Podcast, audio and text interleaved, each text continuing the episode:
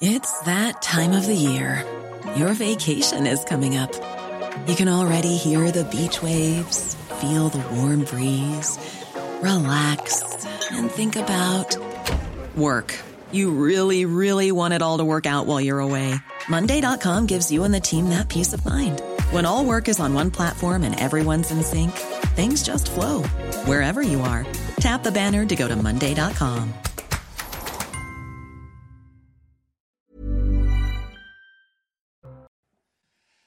Bonsoir à tous, ça se dispute en direct sur euh, CNews comme tous les vendredis à 19h. Soyez les bienvenus. Bonsoir Julien Drey. Bonsoir. Face à vous ce soir, Gilles William Golnadel. Bonsoir, bienvenue. Les débats, évidemment, dans quelques secondes, juste après l'essentiel de l'actualité. Bonsoir Mathieu Devez.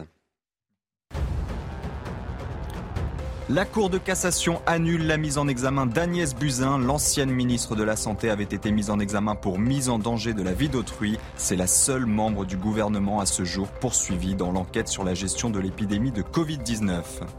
La campagne de vaccination contre la grippe est prolongée jusqu'au 28 février. Selon les autorités sanitaires, cette année, l'épidémie a débuté de manière précoce avec une circulation de forte intensité en décembre et une sévérité marquée. Les virus grippaux circulent d'ailleurs toujours en métropole et en outre-mer, notamment en Guadeloupe, en Martinique et en Guyane.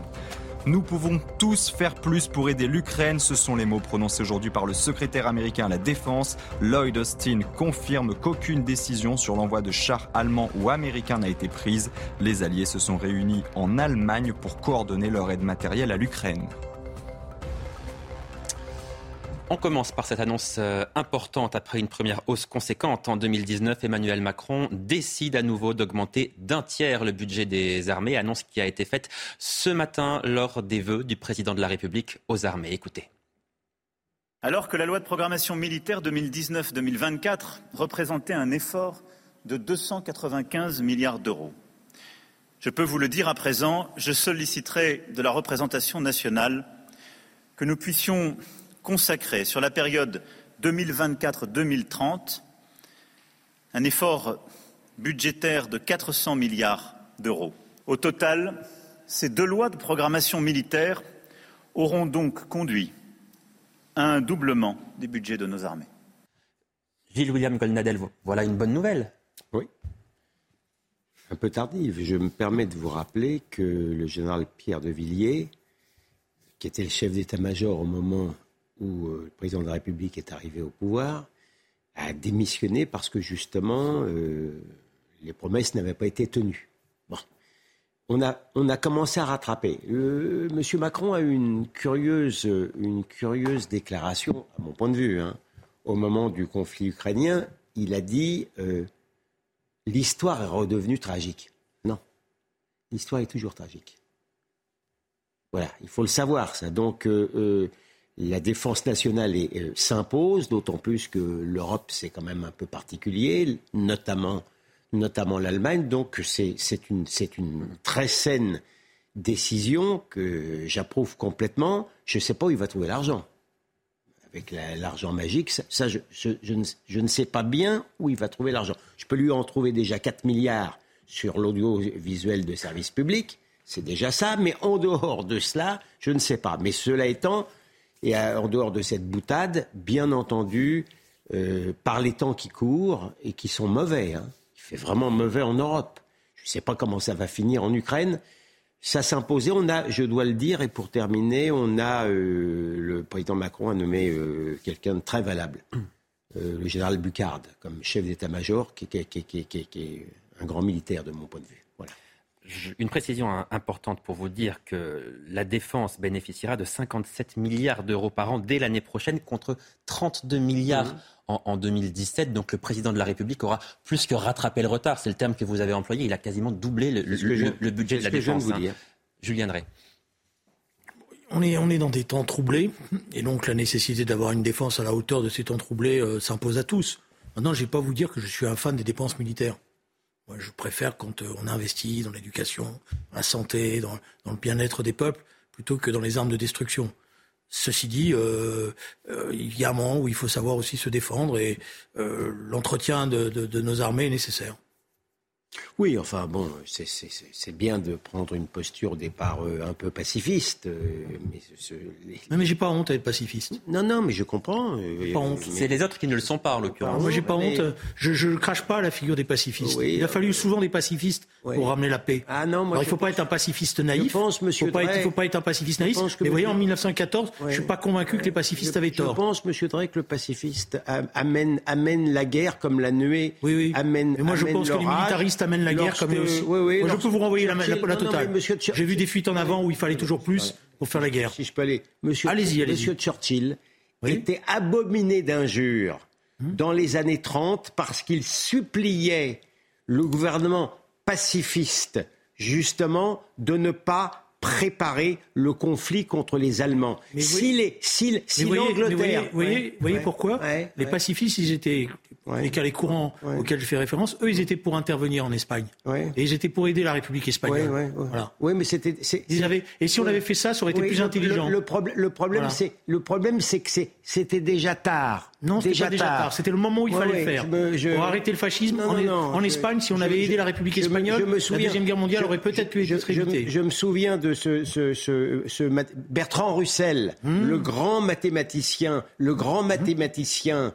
Euh, pacifiste qui expliquait tranquillement que si jamais les, les Allemands débarquaient en, Angleterre, il ne faudrait pas se défendre. Parce que lorsqu'ils découvriraient le peuple anglais, eh bien, euh, de toute manière, il, il, rentrerait au pays. Ce pacifisme-là, c'est le pacifisme, à mon avis, le plus coupable qui soit et qui amène la guerre. Non, vous, avez, vous avez eu des pacifistes qui ont été des collaborationnistes même, d'un certain bien sûr. à un moment donné. Bien sûr. vous, avez aussi les, vous aviez aussi les militaristes dont on a vu la capacité. Je pense notamment au général Gamelin qui était particulièrement compétent. Moi, ça, pour moi, c'est un militaire incompétent plus qu'un militariste. Ce qu'il faut dire quand même, Gilles William Goldnadel, c'est que cette hausse du budget, hausse conséquente, elle était attendue parce que la guerre en Ukraine a quand même mis euh, en lumière les faiblesses de l'armée française.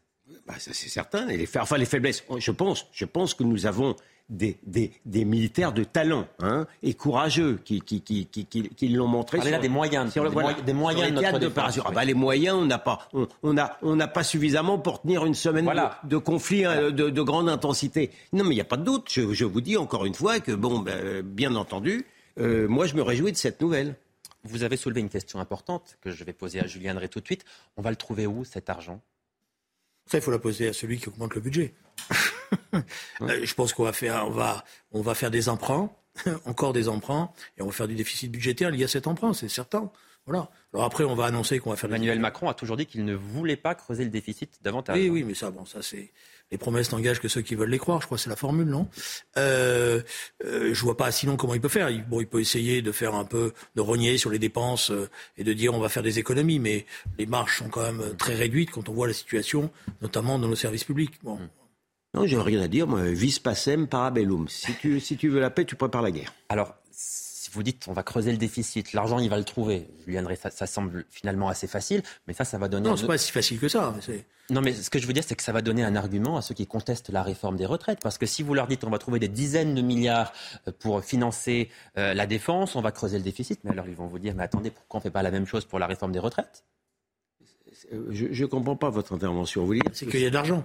Oui, non mais oui. C'est de l'argent pour les armées. Si on trouve de l'argent pour les armées, ceux qui sont dans la rue aujourd'hui. Non, non, mais non, mais attendez, de toute manière. Je dis que ça peut leur donner un argument ah, supplémentaire. je ne sais pas. je vous pose la question. ah, mais il est certain, il est certain que ce gouvernement, euh, euh, qui a eu encore une fois euh, l'argent magique facile, est mal positionné pour donner des leçons d'économie. Ça, c'est certain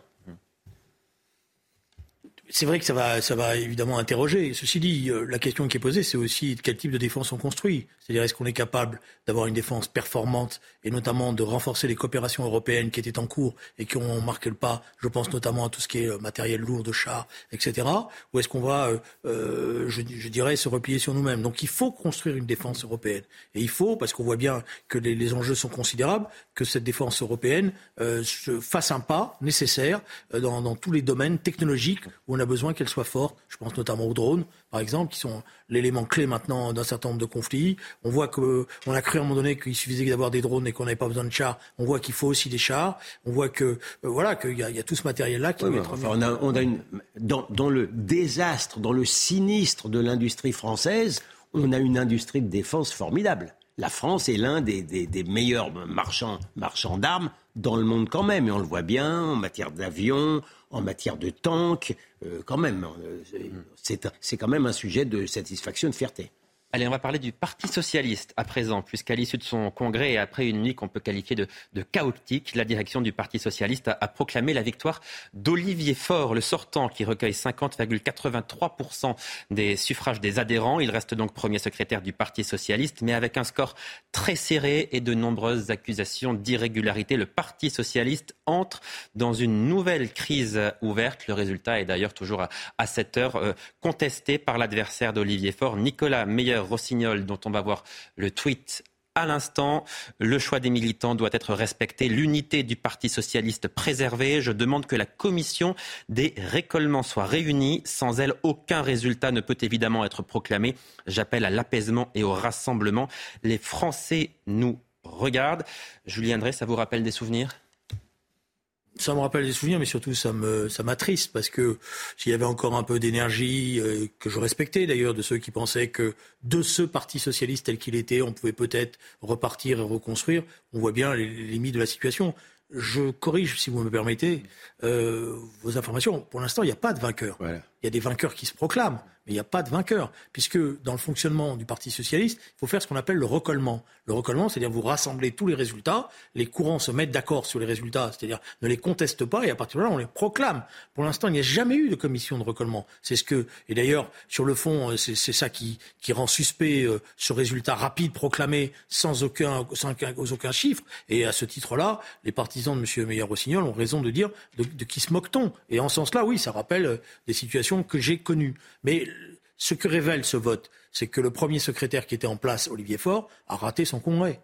Il a raté son congrès puisqu'il pensait avoir une adhésion militante forte. Il pensait que euh, les choses étaient réglées. D'ailleurs, il pensait que la contestation n'était que l'œuvre de, quelques vieux éléphants euh, euh, qui essayaient encore d'exister. Bah, la réalité, c'est que c'est beaucoup plus compliqué parce que quand vous regardez le détail des votes, je me suis permis de le faire dans la nuit, vous voyez quand même que ça a voté au canon dans, certaines, fédérations. Que ça veut dire voter au canon? Ça veut dire que vous avez les votes à 90-10, notamment dans les fédérations de la région parisienne.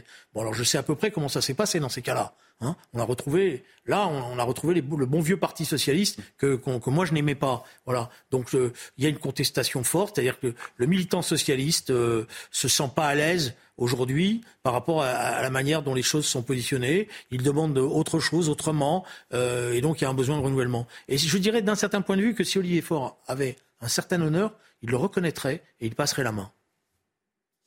Enfin, très sincèrement, je ne suis pas sûr que ça soit un poste très enviable aujourd'hui d'être le premier secrétaire du Parti socialiste. C'est le premier d'un parti qui a vendu son âme à l'extrême gauche, d'ailleurs par M. Olivier Faure, qui a fait 1,75%, quelque chose comme ça, aux élections présidentielles, qui n'est, même plus l'ombre de l'ombre de lui-même. Dans ce contexte-là, dans ce contexte-là, effectivement, Julien Drey sur ce point a raison. J'ai entendu M. Calfon il y a, il y a, une demi-heure, qui ne reconnaissait pas du tout, qui ne reconnaissait pas du tout euh, l'élection de M. Faure, qui a été émaillée, si j'ai bien compris, de graves irrégularités, y compris peut-être même de violences dans, mon, dans mon endroit bien aimé de Seine-Maritime, euh, c'est quand, même, quand même pas très décoratif. Ça, c'est la remarque par rapport au Parti socialiste. Mais dites-moi, euh, la gauche et la démocratie en, en, en ce moment, c'est quand même pas terrible. Entre ce Parti socialiste qui fait ce qu'on ce qu'on vient de dire, la France insoumise avec euh, M. Bompard qui décide sur ordre de M. De monsieur Mélenchon les bonnes places en, virant des, gens plutôt, plutôt représentatifs. Et Madame Tondelier, à, ELV, qui était même pas capable, je l'entendais sur une radio périphérique il y a deux jours, même pas capable de dénoncer les propos invraisemblables du responsable CGT Énergie qui voulait couper le courant aux députés qui n'étaient pas d'accord avec lui.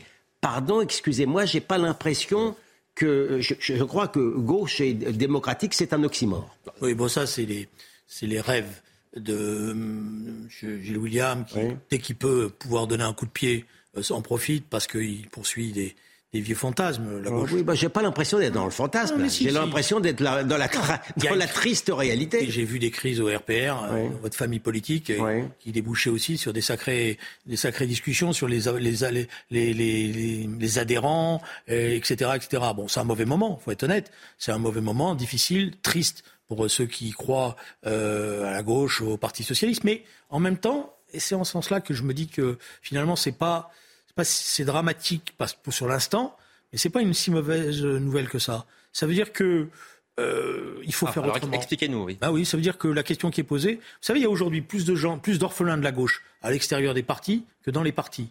Il y a aujourd'hui plus de gens qui se disent et qui vous interpellent d'ailleurs au quotidien en vous disant il faut quand même que que vous vous ressaisissiez, que vous fassiez autre chose, autrement. Donc je pense que le processus qui avait commencé en 71, qui avait donné naissance au grand parti socialiste, ce qu'on appelait le congrès d'Épinay, je pense que ce qui avait été aussi les assises du socialisme, c'est aujourd'hui la perspective qu'il faut. C'est-à-dire qu'il faut rassembler à nouveau tous les socialistes orphelins, tous les gens de gauche. Et il faut travailler sur un projet. Le débat, c'est pas savoir si on est pour ou contre la NUPES. Le débat, c'est quelle est l'identité d'un socialiste réformiste, volontaire, républicain aujourd'hui? Quel est son projet? Comment il va se battre sur, euh, sur ces, ces, grandes idées-là? Et après, il se posera la question des alliances. Mais pour rebondir sur ce que je disais Gilles William Goldnadel, sans vouloir froisser qui que ce soit évidemment, mais c'est vrai qu'on a un peu l'impression que bourrer les urnes au Parti socialiste, c'est un peu comme une tradition, si vous voulez.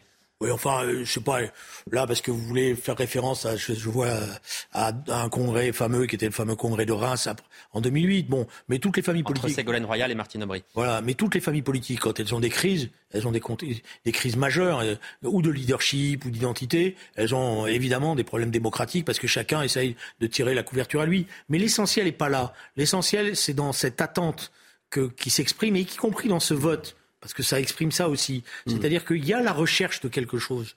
Voilà, il y, a il y, a un retour critique à faire sur le passé et il y a une nouvelle identité à trouver. Non, mais je maintiens au-delà de la tradition à laquelle vous faites allusion qu'il y a un vrai problème démocratique aujourd'hui, mais, mais qui se comprend qu'en théorie, euh, euh, Julien André a raison, il y a, il y a en théorie, sur le, sur le papier, place, nécessité même pour une gauche démocratique qui ne soit pas esclave, prisonnière de l'extrême gauche euh, un peu à la scandinave, qui soit effectivement pour la justice, qui soit pour la justice sociale, qui soit euh, évidemment, euh, c'est nécessaire, c'est malsain s'il n'y a pas ça. Mais j'affirme aujourd'hui que sur le terrain pratique, ça n'a rien de fantasmatique de constater que les méthodes de l'extrême gauche et même d'une certaine manière la philosophie de l'extrême gauche qui se marie absolument pas avec les démocraties, ont, complètement colonisé la gauche telle qu'elle se présente aujourd'hui. Je veux qu'on écoute à présent Gabriel Attal, le ministre chargé des, comptes publics, qui, évoque le Parti socialiste.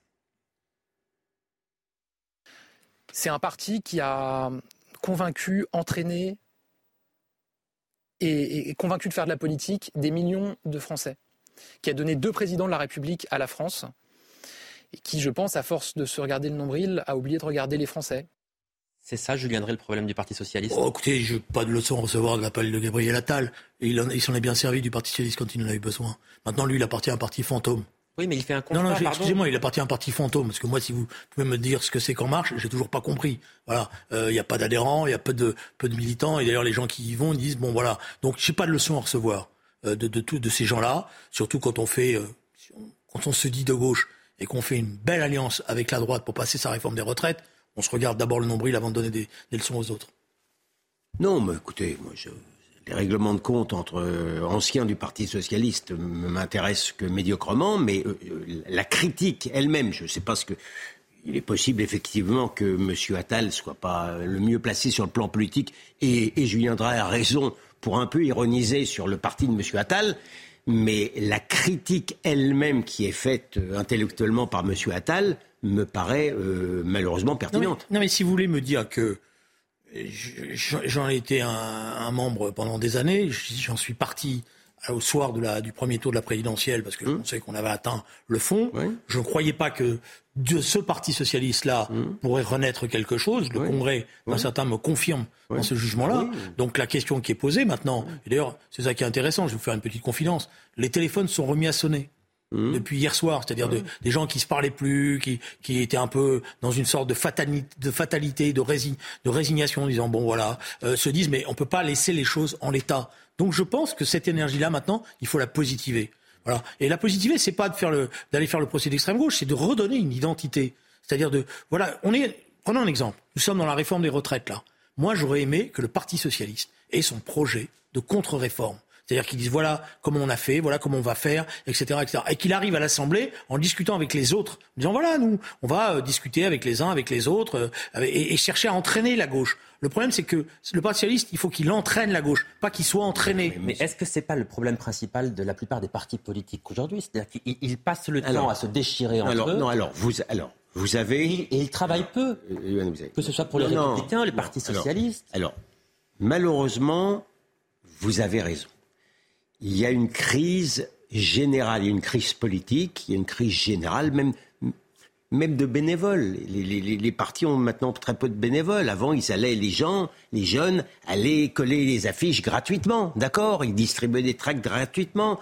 Les, les meetings étaient pleins. Donc, il y a, il y a une, une, vraie crise, euh, c'est pratiquement philosophique, qui, qui touche aux politiques. Mais les meetings de Marine Le Pen, par exemple, sont pleins. Oui, oui, c'est vrai. C'est vrai aussi. Il y, a, il y a un entraînement, il y a une. Oui, c'est vrai qu'il y a un combat, c'est juste. Mais ceci, ceci, ceci posé, malgré tout, euh, Monsieur, Olivier Faure, reconnaissons-le, euh, il a le sens de la dette. Il est débiteur de Monsieur Mélenchon. Il doit son, son siège à Monsieur Mélenchon et à la, France insoumise, eh ben, il est correct. Il est correct, si j'ose dire. Oui, enfin, voilà. Euh, oui, bah oui. Vous avez raison sur la, crise des partis politiques, mais il n'y a pas de fatalité à cela. Euh, quand on a subi par le passé des, des, défaites politiques lourdes, je pense notamment en 1993, avec des erreurs qui avaient été commises sous le, le deuxième euh, septennat de François Mitterrand, ou même quand en 2002, on a, on a perdu alors qu'on s'attendait plutôt à gagner et qu'on s'est posé des tas de questions, notamment sur les problèmes de montée de la violence, d'insécurité ou des choses comme ça. Ben, on a fait un état des lieux, on a discuté avec les gens, euh, tous les gens, ceux qui étaient critiques, on a accepté de se faire remettre en cause. Quel est le problème qui est posé pour le Parti socialiste d'Olivier Faure? Et c'est en ce sens-là qu'il y a une petite entourloupe. C'est quoi? Il n'a pas travaillé depuis la défaite de 2017. Il a fait un petit discours pour dire voilà, j'ai fait l'inventaire. Vous savez, vous, euh, quel est l'inventaire du fait le Parti socialiste du quinquennat François Hollande? Personne ne le sait. Il n'y a que lui, parce qu'il y a lui, il a eu son discours. Voilà. Mais on n'a pas travaillé sur le fond, on n'a pas associé les gens qui étaient critiques. Et à partir de là, on n'a pas construit de projet. La preuve, c'est que pendant la présidentielle, il n'y avait pas de projet socialiste sur la table. Il y avait des mesures quantitatives point à la ligne. C'est ça le problème qui posait. Il faut repartir sur le fond.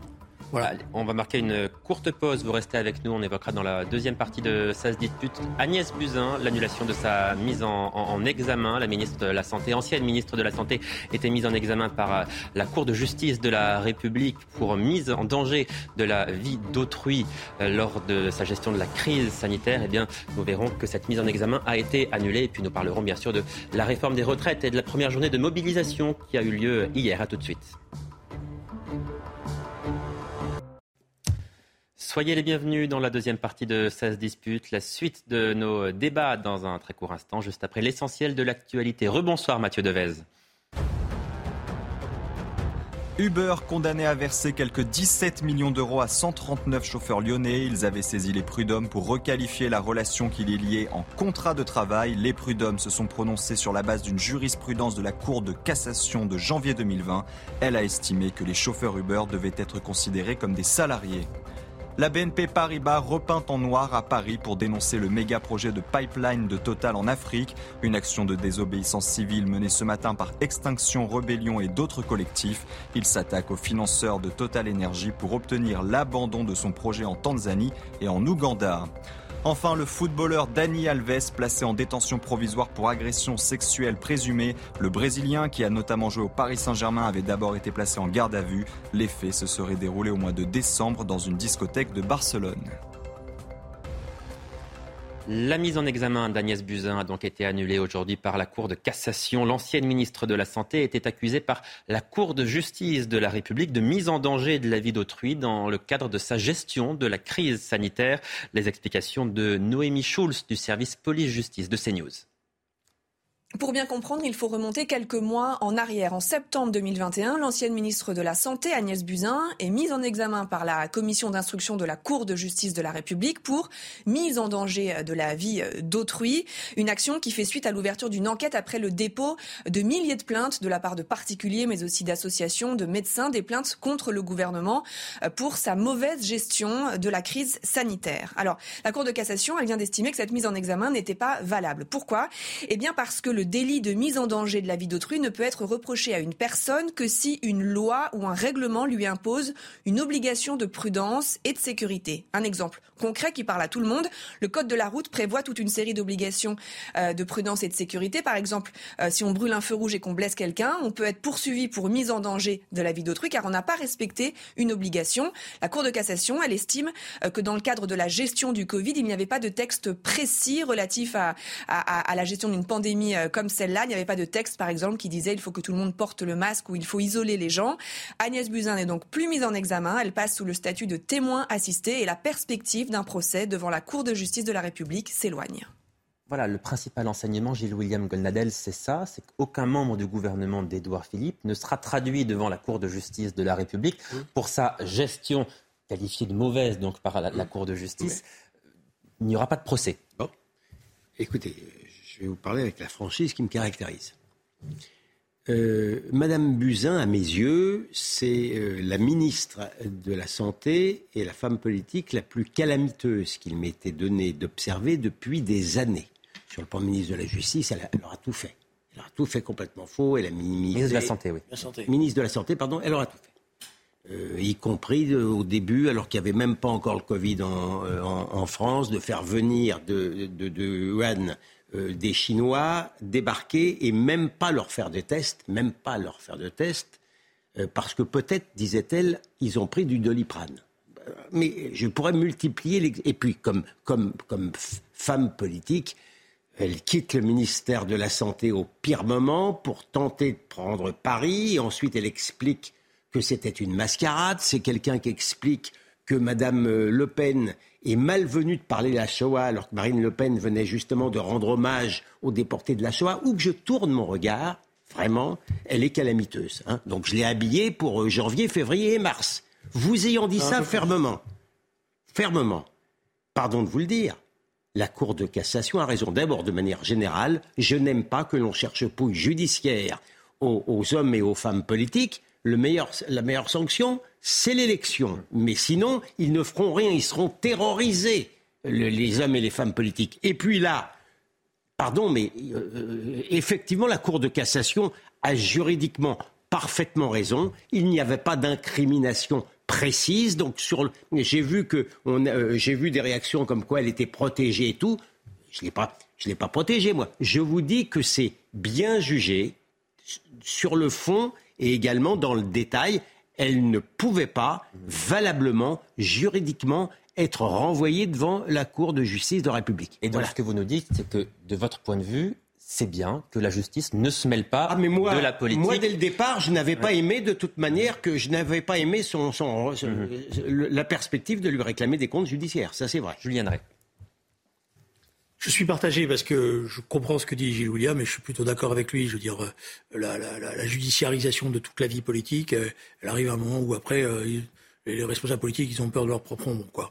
Euh, maintenant, c'est vrai que les Françaises et les Français étaient en droit aussi d'avoir, non pas d'envoyer, d'envoyer à la potence telle ou telle personnalité, mais d'avoir des explications sur ce qui s'est passé, et qui est le débat juridique, euh, en tous les cas le débat public là-dessus. Et là, on a le sentiment qu'il n'y aura pas de débat public. Donc il n'y aura pas de, ben voilà, ni, ni, comme dirait la formule, ni responsable ni coupable. Ce que ça signifie en réalité, c'est que les politiques n'ont pas d'obligation juridique de réussir leur politique. Voilà. Oui, non. Non, mais tout de même, les politiques. La sanction, ce sont les électeurs, vous l'avez dit. La sanction, c'est l'élection.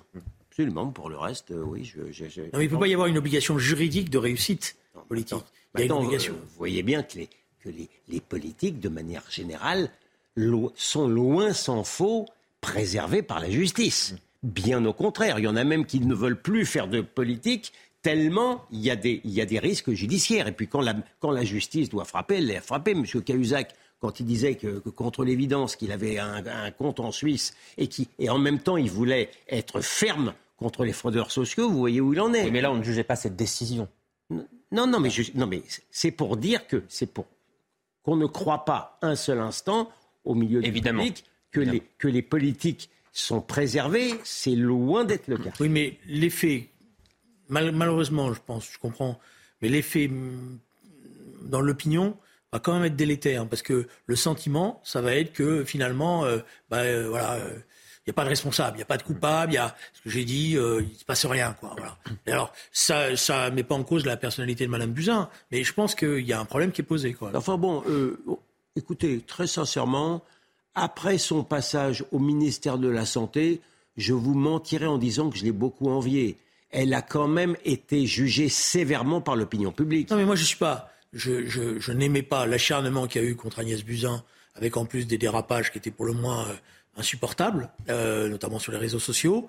Euh, je ne mets pas l'idée que c'était elle qui prenait tout sur elle et puis que les autres derrière, ils n'existaient pas. Euh, on sait tous qu'un ministre de la Santé, il est dans un gouvernement, qu'il y a un Premier ministre, qu'il y a un chef d'État. Donc c'était toute la chaîne qui était en cause. Hein. Allez, on va parler à présent de cette manifestation. Hier, réussite, grande réussite, même pour les, syndicats, mobilisation contre la réforme des retraites. Les opposants à, la réforme se tournent déjà vers le 31 janvier. C'est ce jour-là qu'ont choisi les syndicats pour défiler à nouveau dans les rues. Des syndicats qui semblent plus déterminés que jamais, mais d'ici là, il y aura des actions un peu partout en France. C'est ce que nous explique Mathilde Couvillier-Fleurnois. Hier, ce n'était que la première étape. Après l'apparent succès de la manifestation, l'intersyndicale ne compte pas s'arrêter en si bon chemin et les manifestants restent tout aussi déterminés. Il ne faut pas s'arrêter à une journée de mouvement parce que le gouvernement euh, ne va pas l'entendre de cette oreille. On va continuer. On va continuer à se battre, à manifester euh, pour que cette loi ne passe pas en l'état. C'est que le début. Après le mouvement d'aujourd'hui, il y aura un mouvement d'ampleur c'est sûr. Mais avant la prochaine grande étape du 31 janvier, plusieurs actions sont à prévoir par les syndicats dans les jours qui viennent. Nous, on considère qu'il faut utiliser toute la semaine prochaine. Euh, il y a dans certains secteurs probablement des grèves qui seront annoncées, dans d'autres euh, types d'initiatives ou d'actions. Euh, on invite la population, nous, à rejoindre, à s'organiser, à participer à ces initiatives de rassemblement. Demain, les jeunes sont appelés à manifester avec le soutien de la France insoumise. Autre date à prévoir dans l'agenda, lundi prochain, des actions militantes auront lieu alors que la réforme sera présentée en Conseil des ministres. Julien Drey, est-ce que vous pensez que le gouvernement peut plier si la mobilisation est longue, si vraiment il y a une sorte de paralysie de la France, ou est-ce que vous avez la conviction que quoi qu'il arrive, il ira jusqu'au bout? Oui, il va aller jusqu'au 49-3, mais il ne passera pas son 49-3. Mais il fera adopter cette réforme. Vous en avez la conviction Non, non, non, je vous ai dit, il ne passera pas son 49-3. C'est-à-dire, je pense qu'il aura, il sera censuré. Parce que je pense que la pression de l'opinion publique qui, qui, s'est exprimée euh, hier, et qui c'est intéressant la sociologie des manifestations hier, hein, c'était pas les manifestations traditionnelles. Vous avez vu comme moi le nombre de gens qui disaient c'est la première fois que je viens manifester. Vous avez vu que la jeunesse, que, que c'était tout secteur confondu. C'était pas simplement le secteur public euh, traditionnel, etc. Donc il y a quelque chose qui s'est passé hier. Et ici, y compris sur le plan géographique, vous avez vu les, les, villes moyennes, les petites villes, les cortèges importants. Les gens disaient ça faisait des années qu'on n'avait pas vu des manifestations comme celle-là. Donc il y a quelque chose de très profond. Ça va pas s'arrêter euh, euh, dans, les, dans les heures et dans les jours à venir parce que ça renvoie à, à tout ce que, qui traverse la société française comme problème et, comme malaise, ça se cristallise sur la question des retraites. Le gouvernement veut aller euh, euh, au débat parlementaire et il sera à un moment donné un autre amené face aux milliers d'amendements auxquels il va être confronté, à faire le 49-3. Mais je pense qu'un certain nombre de parlementaires ne le suivront pas. Des parlementaires de droite comme des parlementaires de sa majorité. Parce que qu'est-ce qui va se passer? Et d'ailleurs, il faut le faire, euh, euh, il faut appeler tout le monde à, respecter euh, le cadre démocratique. Mais les parlementaires, ils vont être confrontés, vous savez, ils vont être confrontés dans leur permanence à la contestation. Et quand vous êtes un parlementaire de droite, Bon, au départ, vous dites oui, il faut faire la, réforme. Et puis quand vous allez voir que le résultat, c'est que c'est votre propre siège qui est en cause parce que les gens vont dire on s'en souviendra, etc., vous n'allez pas aller au secours d'Emmanuel Macron euh, euh, à l'Assemblée nationale.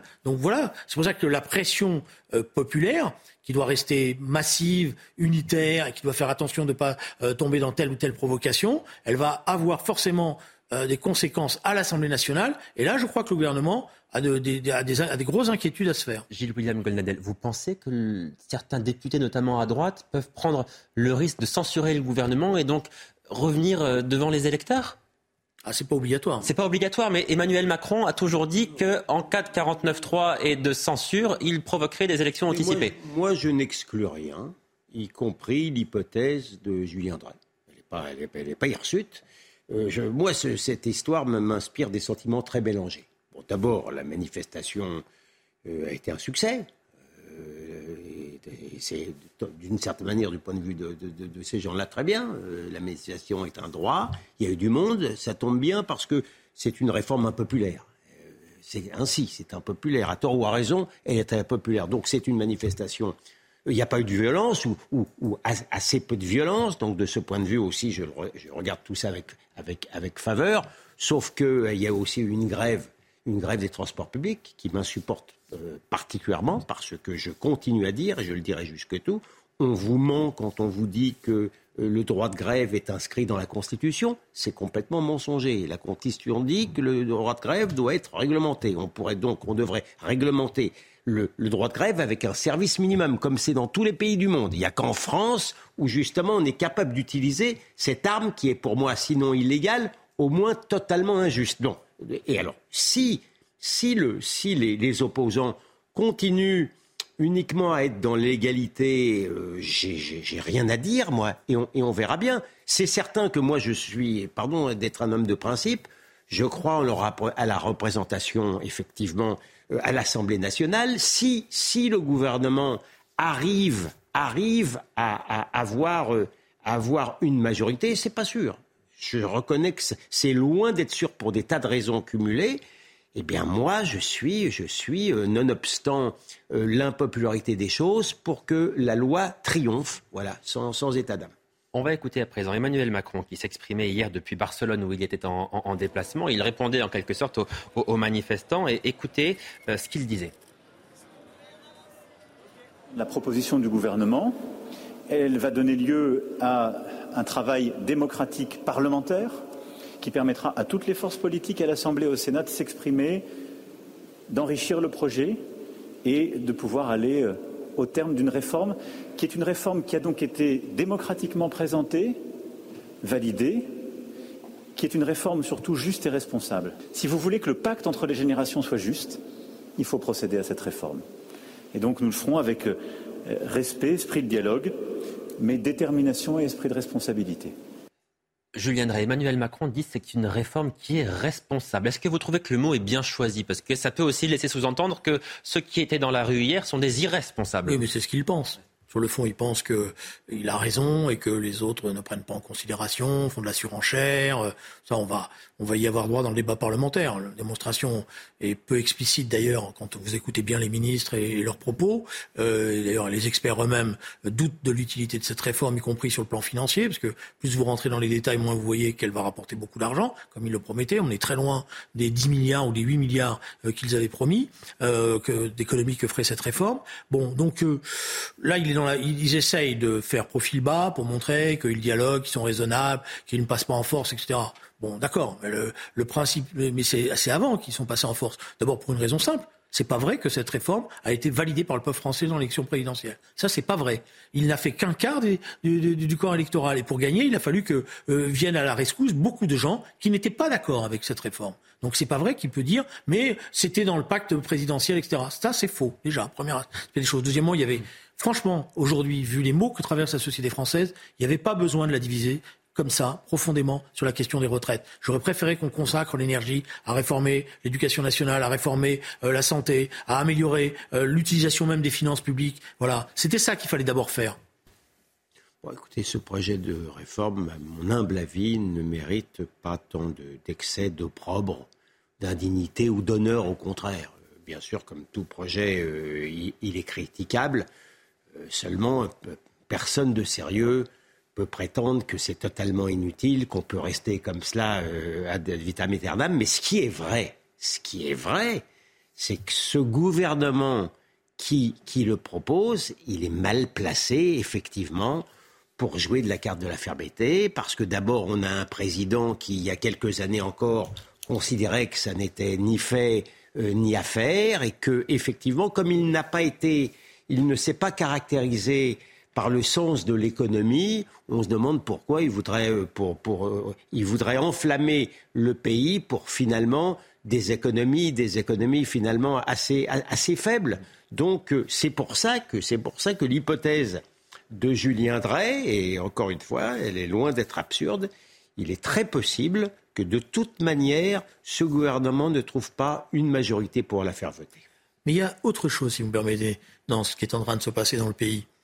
C'est que ça inverse tous ceux qui nous disaient, tout au long des mois qui viennent de s'écouler, ce pays aujourd'hui, il a accepté, euh, je dirais, le modèle libéral, euh, le, ruissellement, l'économie de marché, etc., etc. Tout d'un coup, comme souvent d'ailleurs, c'est au moment où on pense que tout ça est acté, le peuple revient. Et il revient avec ses principes, les principes de la République, les principes de justice, les principes d'égalité. Mm. Et on découvre que finalement la France, mm. ben, elle a un bon fond. Et ce bon fond, mm. il est de gauche. Vous avouez, ça, je suis pas sûr que ce soit vraiment le bon fond. Hein. je suis pas sûr que ce eh soit le bon fond. Ce qui est vrai, ce qui est vrai, mais que je, je n'arrive pas euh, à m'en féliciter, c'est que le libéralisme, euh, Là, il passe plus. effectivement, passe passe un sale quart d'heure en France parce que pour des tas de raisons, y compris le fait que quelqu'un qu'on considérait comme, comme plutôt, plutôt libéral, comme M. Macron, a donné dans l'argent magique, que vous avez un parti qui s'appelle le Rassemblement national, qui aussi, lui aussi, est plutôt, alors qu'il représente quand même la, une, grande partie de la droite, lui aussi est finalement sur le même terrain, euh, euh, euh, à mon avis assez, assez démagogique que, la gauche. Donc là, Julien Drey a raison. Euh, de ce point de vue, il a, le, droit de triompher. Le libéralisme passe, passe, triomphe pas. Passe, un sale quart d'heure, mais c'est la France, c'est la France en vérité qui qui, va payer les pots cassés. Non, je pense que la France va montrer qu'elle est attachée à un certain modèle social et que tous ceux qui veulent s'en séparer, à chaque fois, se trouvent face à ce sentiment profond d'attachement à la République sociale. On va écouter à présent Laurent Brun, qui fait partie de la, CGT, CGT cheminot, et, et le sentiment qu'on a, vous allez le voir, c'est que pour le moins, il se sent pousser des ailes. Mes camarades disaient euh, non seulement on lâche rien, mais on reprend tout. Euh, nous, voulons un départ à 60 ans euh, pour tous, avec 55 ans dans les professions difficiles et, 5, et 50 ans pour les métiers à pénibilité avérée. Nous savons très bien que le gouvernement ne cédera pas avec une seule journée. Ce qu'il voit là, c'est que tous les secteurs de l'économie sont concernés. Donc nous souhaitons que tous les secteurs de l'économie continuent à être mobilisés, parce que ça c'est extrêmement important, et notamment dans les industries privées, dans les services publics, etc. mais, mais évidemment qu'une seule journée ne suffira pas. Gilles-William Goldnadel, certains au sein de la CGT notamment sont tellement contents de la mobilisation d'hier qu'ils demandent maintenant un retour à la retraite à 60 ans. Oui, mais pourquoi pas 45 ans? Enfin, je veux dire, euh, quand, vous êtes sur le terrain de la démagogie, je ne vois pas pourquoi ils s'arrêtent à si bon chemin. Euh, alors, je ne sais pas faire le départ entre, pardon de le dire, la sottise, la démagogie, ou aussi le fait que de toute manière, compte tenu de l'état d'esprit qui en ce moment, euh, on y faisait allusion, flotte, flotte dans l'air. Même la CGT a peur d'être de toute manière dépassée par plus radical encore qu'elle. Et c'est aussi, à mon avis, pour ça que la CFDT elle-même rejoint la CGT. Et puis, de manière générale, on a un syndicalisme euh, politique politisé que, que le monde entier ne nous en, vive pas vraiment. Vous avez, encore une fois, je faisais allusion au leader syndicaliste qui, lui, voulait couper le courant à ses opposants. Très sincèrement, j'ai pas l'impression qu'il y a un bon climat en France. Je viendrai. Bon, moi, je veux bien qu'on qu brocarde les syndicats, qu'on dise que. Mais hier, les gens qui ont défilé, ils ont défilé à l'appel des syndicats. Et les syndicats, ils étaient forts dans les manifestations. Donc, vous voyez qu'il y a un rapport plus complexe que certains ne veulent, ne veulent l'exprimer. Premier aspect des choses. Deuxième aspect des choses, oui, c'est vrai que dans ces mouvements-là, il y a toujours la tentation du plus ou du monsieur plus compris pour se donner une identité plus radicale par rapport à son voisin. Mais ce qu'il faut préserver, c'est l'unité syndicale. Ce qu'il faut préserver, c'est justement la base sur laquelle s'est fait cette unité syndicale. Et il faut faire attention, effectivement, que ce mouvement ne s'affaiblisse pas par, des radicalisations impulsives. Il faut faire attention. Il y a une manifestation de jeunes demain. Il faut que cette manifestation, reste dans le cadre de la République, qu'elle ne donne pas des mauvaises images. Et il faut que les actions qui sont entreprises soient toujours dans une perspective de rassemblement et d'unité. Eh bien, ce sera le mot de la fin. Merci beaucoup, messieurs, d'être venus débattre ce soir sur le plateau de, de SAS Dispute. Julien Drey, vous serez là demain à 19h Eh bien, j'essaierai d'être là. Avec grand plaisir. On retrouve Julien Pasquier dans un instant dans l'heure des pros 2. Euh, Quant à moi, je vous retrouve à 22h dans Soir Info. Très belle soirée. À tout à l'heure.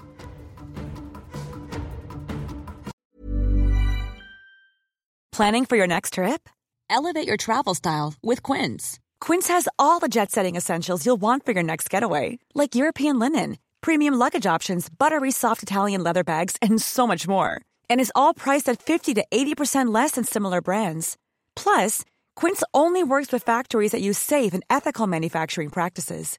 Pack your bags with high-quality essentials you'll be wearing for vacations to come with Quince. Go to quince.com/pack for free shipping and 365-day returns.